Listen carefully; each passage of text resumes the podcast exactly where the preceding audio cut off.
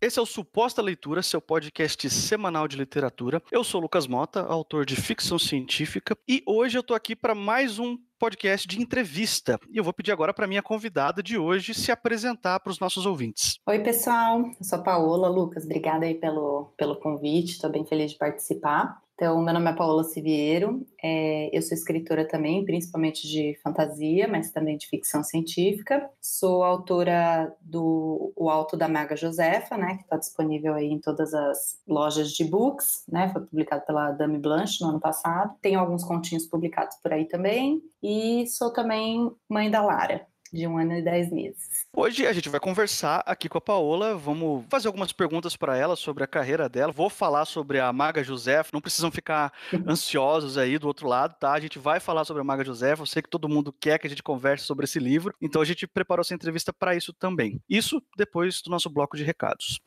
E como sempre, é, o bloco de recados, a preferência é sempre do convidado ou da convidada. Então, Paula, mais uma vez, tudo aquilo que você tem guardado aí no coração de links que você quer divulgar para a internet, por favor, agora o espaço é seu. Legal, obrigada, Lucas. Então, acho que principalmente, né, o, o Alto da Maga Josefa que está nas é, livrarias digitais, né, se, se você né, procurar aí na Amazon, tudo é bem fácil de achar. Caso você tenha lido e puder deixar uma avaliação, isso ajuda muito, assim, os autores, principalmente os que estão, os que são independentes ou estão em editoras menores. E eu também estou no Twitter, então se vocês quiserem me seguir por lá, é arroba.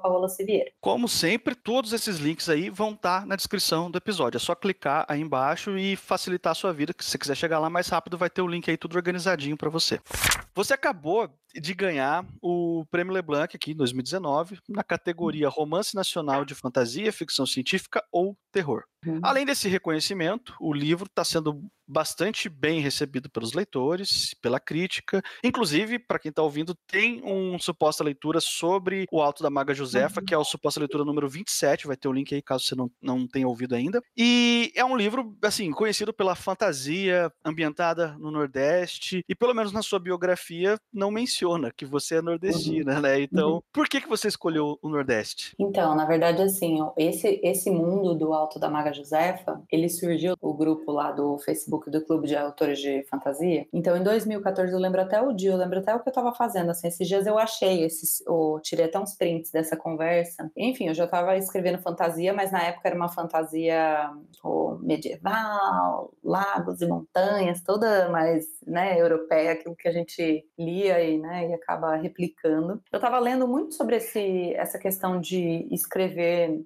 fantasias, ambientar coisas em, em mundos, né, em coisas que parecessem mais com o Brasil e tal. E aí eu me lembro que a gente estava exatamente discutindo, tinha um, eu não lembro, eu acho que foi no grupo até no, do Messenger, do Messenger, a gente tinha um grupinho lá do, do pessoal do clube de autores de fantasia. E aí a gente estava discutindo questão de nome de personagem. E aí alguém levantou a bola assim, falou: "Ah, é porque é estranho, né? Às vezes você escreve Militas passando em São Paulo e aí os nomes são tudo tipo John, é, Lauren, sabe? Tudo nomes americanos assim ou, né, que vem do inglês e ambientado em São Paulo, e isso é estranho e tal começou assim a discussão. E aí alguém, eu acho que foi é, até um dos.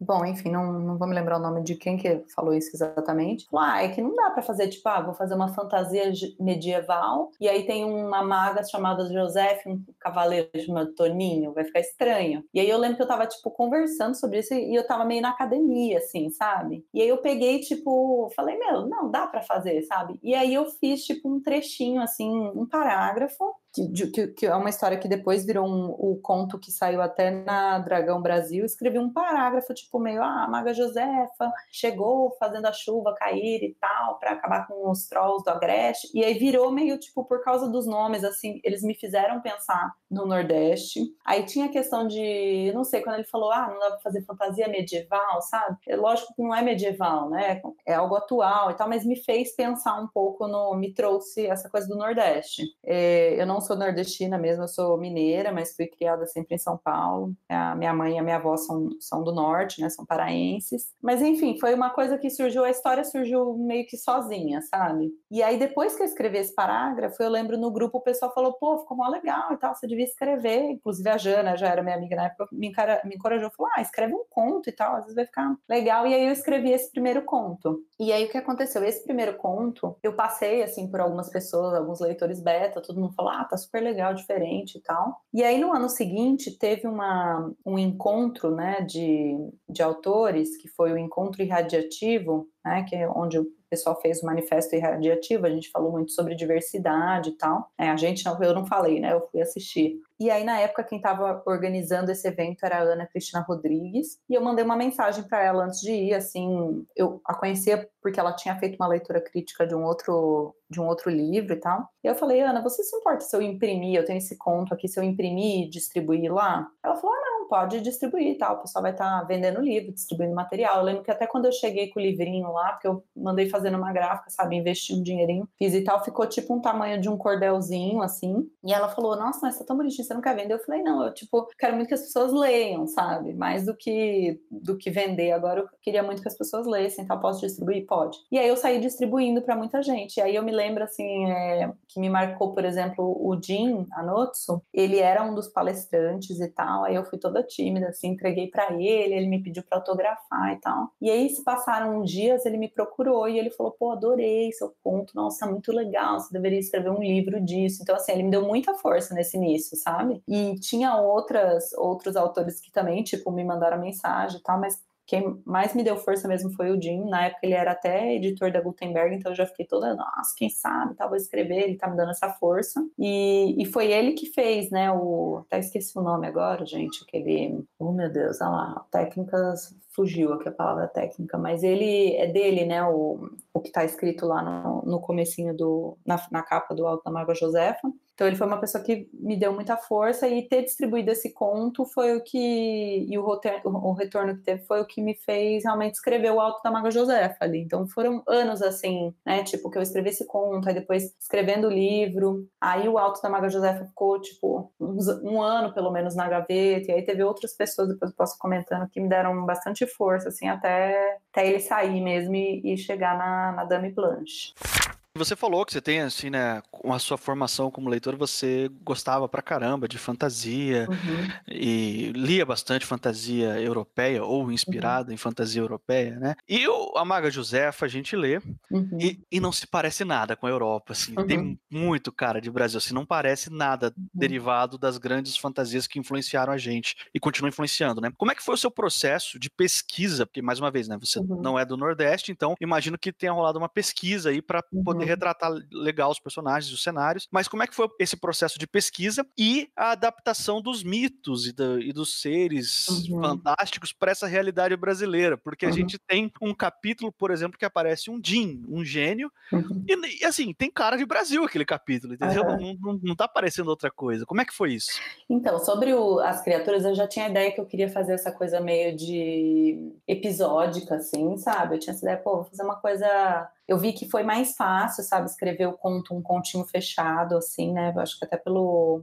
pela extensão mesmo, é, é não é que é mais não é muito mais fácil, mas como você tem menos palavras para né, para escrever, para revisar e tal, foi um pouco mais tranquilo assim o, o, processo. Então eu já tinha a ideia de que eu queria fazer essa coisa meio episódica. Na, na época eu até estava lendo sobre formatos e aí eu achava que esse formato chamava romance fix-up, né, que era esse romance em contos, mas acho que até tomou uma forma um pouquinho diferente. E aí o que, que eu fiz? Quando eu decidi escrever, falei, ah, não, eu vou, eu quero escrever com esses personagens e tal. Acho que o primeiro, o primeiro conto, assim, ah, pesquisei um pouco, tipo, na internet, é, palavras. É, eu, eu, lembro até de achar assim, tipo, ah, um dicionário pernambucano, sabe? Coisas assim. Tipo, depois eu de, defini, né, não, a autoria da Paraíba tal. Comecei a pesquisar sobre palavras, expressões e tal. Assisti, foi até engraçado que eu assistia, tipo, uns vídeos assim sobre qualquer coisa de pessoas de diferentes estados, assim, pesquisava um pouco, tipo, ah, deixa eu ver se tem um youtuber famoso aqui da Paraíba, sabe, do Maranhão. E aí comecei a pesquisar. Tem muita coisa assim, esses dicionários que eu, que eu mencionei, tipo, ah, tem um dicionário, você acha assim, um dicionário pernambucano, um dicionário paraibano, sabe, de pessoas que, que colocam lá as expressões, né, de uma forma até super bem humorada e tal. Então, teve um pouco disso, teve tipo assistir filmes, sabe? Então todo mundo faz a, a relação com o Alto da Compadecida e com certeza, assim, eu não li o livro, né? Eu, eu, eu vi o filme e tal algumas vezes, então acho que teve assim um pouco, até porque era um, um estilo assim, eu queria fazer comédia e tal. Então foi realmente uma inspiração, mas eu li também Guimarães Rosa. Fui, fui procurando algumas fontes de inspiração e aí o que eu fiz, assim, que eu acho que foi o essencial mesmo, é eu tive leitores beta de diferentes estados do Nordeste. Então até no, no clube de autores de fantasia eu perguntei se tinha alguém disponível para ler é, e aí algumas pessoas me, me ajudaram. E no final, depois que foi para a Dame Blanche que a gente decidiu, quem fez a, o copy desk e a revisão foi a Soraya Coelho, que é do Ceará. Então ela também, em alguns momentos, por exemplo, ela, é, como ela fez copy desk também, ela me falava, ó, oh, esse tipo de casa não existe no... É, é, mais raro existir no Nordeste, sabe? Então ela foi, tipo, me corrigindo também e, e, e ajudando nessa construção. Eu acho que quando a gente quer escrever o outro, a gente tem que estar tá muito ciente de que a gente precisa de ajuda, sabe? Eu acho que você ter essa ciência, você ter essa consciência de que você está muito mais exposto ao erro, né? Porque você está é, escrevendo pessoas que né, tem, são diferentes de você, que moram em outro lugar, que né, uma cultura totalmente diferente por estado, sabe? Então também é o, o cuidado de não tratar o Nordeste como é, o Nordeste como um estado, sabe? Ter olhar as particularidades e tal. Eu acho que isso ajudou. E enfim, com certeza sempre vai ter assim uma preocupação grande minha era eu não quero é, passar estereótipos negativos, sabe? Fugir de estereótipos. Eu não vou fazer nunca, tipo, ah, vou fazer aqui um, um conto na Bahia e vou falar, vou colocar o baiano preguiçoso, sabe? Isso é uma, um puta preconceito e aí você tem que exatamente fugir disso, sabe? Foi conversar com pessoas da Bahia e entender como que é, tipo, a rotina, quais são as palavras, qual que, né? E aí, e, e eu acho que uma coisa que facilitou para mim, eu lembro até a Fernanda Castro fez uma, uma resenha e ela falou disso. Eu queria uma coisa que tivesse uma cara de, como era magia, eu não queria que tivesse muita tecnologia e tal, então eu fiz é, no, no, nos anos 80, que, que me ajudava, né? Lá não tem celular e tal, tem um pouco menos de tecnologia. Pesquisei bastante sobre as cidades, né? Que eu, que eu coloquei no livro para ver fotos né, dos locais e tal, tentar entender como é que como é que eram esses locais naquela época né, dentro do, né, das informações limitadas que eu tinha ali. E, enfim, eu acho que essa questão de ter feito no passado também ajudou um pouco, sabe? Porque existe um risco também de você querer fazer assim, ah, vou fazer um negócio no Nordeste aqui, vou, tipo, ah, falar da seca e das pessoas e, da,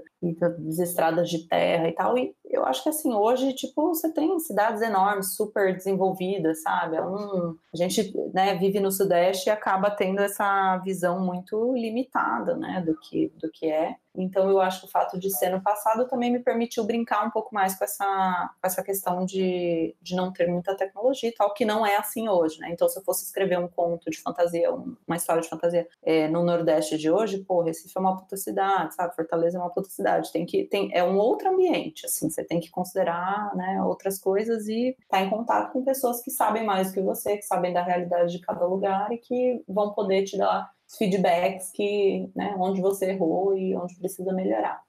É, em janeiro de 2016, você publicou um conto na Trasgo, na revista uhum. Trasgo, revista bem conhecida aqui já no Brasil de fantasia e ficção científica. E tradicionalmente, a Trasgo, em todas as suas edições, costuma entrevistar todos os autores que estão uhum. participando, né? Uhum. E eu vou citar você mesma, porque Ai, eu meu uma... Deus, eu nem lembro o que eu falei. Medo, vai. É, eu vou pegar uma frase específica sua dessa uhum. entrevista aqui, ó. Uhum. Você falou no meio da entrevista que você estava trabalhando em dois projetos de ficção científica, abre aspas. Um sobre imortalidade e outro uhum. sobre uma nova doença, fecha aspas. Uhum. E o que, que você pode dizer pra gente sobre esses dois projetos? Aí? Nossa, gente, eu, é, é, engraçado, assim, eu gosto muito de, de ficção científica também, é, principalmente o que diz respeito à tecnologia, que tem a ver com esse processo, esse projeto de imortalidade, posso até falar um pouquinho. E, cara, eu adoro, tipo, filmes de doenças e tal. É, acho que eu, até pela... Na, na verdade, eu sou engenheiro de alimentos, mas eu comecei um curso antes disso de bioquímica, e durante muitos anos, assim, na minha vida, eu quis trabalhar com saúde, com vacina, sabe? Eu era muito, eu tinha muito, sabe, meu sonho era trabalhar lá no CDC, nos Estados Unidos e procurar novas vacinas e tal. Então, eu sempre tive essa coisa com, com doenças. E, na verdade, esse projeto de uma nova doença foi a primeira história que eu comecei a escrever. Só que, enfim, foi, né, era um momento que, tipo, eu não sabia nada, eu estava tentando estruturar alguma coisa, e eu me lembro até, tipo, coitado, meu marido, que era o, o meu, é mais do que o leitor beta, sabe? Ele era o, a cobaia mesmo, assim, sabe? Porque, tipo, eu praticamente obrigava ele a ler e falar, né, na época que eu comecei a escrever, ninguém sabia que eu escrevia, eu acho que eu tinha essa coisa da vergonha, assim, não queria falar nem para os meus pais, então eu queria que ele né, lesse, me falasse e tal. E enfim, não estava ficando legal, sabe? Tava ficando chato. Estava uma aula de biologia e, e aí eu pensava em todas as coisas. E aí eu achava que eu tinha que falar sobre a transmissão da doença, nos mínimos detalhes e tudo mais. Mas enfim, é um conceito que ficou na minha cabeça. Eu abandonei. Eu tinha escrito tipo umas, eu não lembro quantas palavras na época que eu comecei. Contava em páginas de Word, mas eram umas 90 páginas já, mas estava tipo muito chato. E aí eu desisti comecei a escrever fantasia, que na verdade era era o que eu lia mais, né? É, eu acho que essa essa coisa de ficção científica para mim sempre foi muito mais na mídia de TV, né, filmes e tal. E enfim, aí foi um projeto que ficou meio parado. Teve um conto desse desse negócio da doença que saiu num livro. Ah, não, mentira, não saiu. Foi um projeto que acabou perdendo ali no final. Era uma editora menor, eles desistiram de publicar, mas eu tenho um conto já escrito desse desse projeto. E mas aí eu vou confessar que foram projetos que apesar de eu ter um carinho assim e eu ainda ter algumas ideias, eles acabaram ficando de lado nos últimos anos. Esse outro sobre a imortalidade, né, que eu chamava o projeto oficialmente de Mortais. Ele é um que eu já comecei várias vezes, é, só que é uma história que ela é muito densa, então, tipo, basicamente a premissa é ah, o ser humano tem clones, que né, você tem um chip que grava todas as suas memórias, e aí você fica imortal transferindo esse chip de, de clone para clone e tal. E, enfim, eu acho que é uma, é uma premissa que já é um pouquinho batida, assim, então vários momentos eu tentei começar e eu sempre achava, ah, não tem nada original suficiente, também é uma história que tá difícil de escrever, eu não achava muito tom, então eu comecei e parei muitas vezes, né? Acabei me focando depois desse, dessa, desse conto que foi para trás, o, né, o projeto principal acabou sendo o autor da Maga Josefa mesmo. Mas enfim, espero que um dia eu tenha tempo e fôlego aí para voltar para esses projetos. Mas você ainda tem essa vontade de escrever narrativas mais longas de ficção científica também? Tenho, tenho. É uma coisa que eu, que eu curto bastante também. Eu sempre me questiono, assim, eu acho que na hora que eu tô pensando, tipo, ah, meu novo projeto e tal. A gente não deveria, mas eu acho que eu sempre penso se tem espaço para aquilo, sabe? Se aquilo vai agregar dentro do que já existe, assim. Querendo ou não, eu acho que quem tem o sonho de viver de literatura, você acaba pensando um pouco no, no mercado também, tipo, ah, será que, né, tipo, no mercado brasileiro alguma editora se interessaria, né? Ou é uma coisa muito de nicho e tal mas eu tenho, tipo, eu tenho vontade, sabe? Eu não, eu não sei quando. É, eu tenho outro projeto que é meio de super-heróis, assim, então tem algumas coisas que são, tipo, meio meteoro que caiu do céu, sabe? Mas daí mais voltado para comédia. Enfim, tem alguns projetos, assim, de ficção científica que eu, que eu ainda quero, tipo, sentar e estruturar melhor, sabe? Bom, vamos para derradeira, né? Para a última uhum. pergunta, que é aquela que a gente faz para dar uma judiada, né? Que... Hum, ai, meu Deus. é uma, ó, presta atenção, é uma pergunta é. bem precisa. Hum quando, não é se, é quando a gente pode começar a sonhar com uma continuação da Maga Josefa. Nossa, gente, essa é difícil, hein? Que eu posso fazer promessa, viu? Eu falei lá na atrás que você me citou aí, eu não, não fiz o que eu prometi.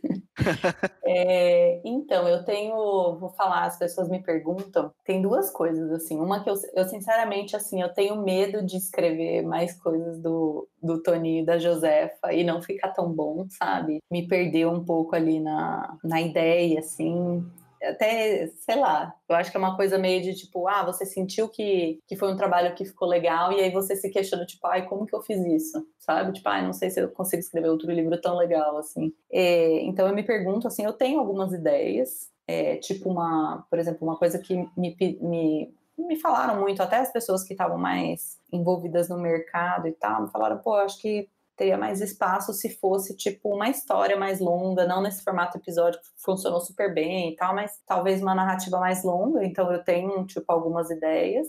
E eu tenho algumas ideias também de, tipo, outros personagens, meio que nesse mesmo universo, com esse mesmo tom, assim, mas outros personagens também eu tenho algumas, algumas ideias. É lógico que, assim, eu, eu tenho uma questão também, tipo, pelo fato de eu não, sou, não ser do Nordeste, e aí é uma, é uma coisa muito, acho que ninguém, assim, nunca me disse isso, sabe? Mas eu acho que eu me cobro, assim, também. Eu, eu tenho muito medo, assim, e eu tomo muito cuidado para não fazer isso, mas eu, eu tenho esse receio de, de ficar muito marcada como uma pessoa que só escreve histórias do Nordeste, sendo não nordestina, sabe? É, então eu acho que, enfim, é lógico que isso não, não tira o espaço de ninguém, mas eu acho que eu quero explorar outras coisas também, sabe? sabe? Para que, para que, enfim, né? Você tem outros autores escrevendo coisas do Nordeste, para que eu possa escrever um pouco, tipo, eu tenho ideias também para escrever algo, algo semelhante assim no mesmo universo, mas em Minas, no interior de Minas, que é uma região que eu gosto muito também, interior de São Paulo. Então, sempre nessa pegada mais interior, assim, apesar de eu gostar de fantasia urbana, amo, moro em São Paulo, capital, e adoro. Tenho ideias também, mas eu, eu acho que esse tipo de fantasia, ele